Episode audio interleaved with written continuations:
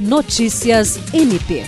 O Ministério Público do Estado do Acre, por meio do Centro Operacional de Apoio da Defesa do Meio Ambiente, Patrimônio Histórico e Cultural e Habitação e Urbanismo, visitou na sexta-feira, 3 de março, o Centro Integrado de Geoprocessamento e Monitoramento Ambiental para conhecer e debater formas de auxílio mútuo entre as instituições. O coordenador do CAOP Mapu, promotor de justiça Luiz Henrique Correia Rolim, foi recebido pela secretária estadual de Meio Ambiente e Políticas Indígenas, Julie Messias. Também participaram da visita integrantes do CAOP Mapu e do Núcleo de Apoio Técnico.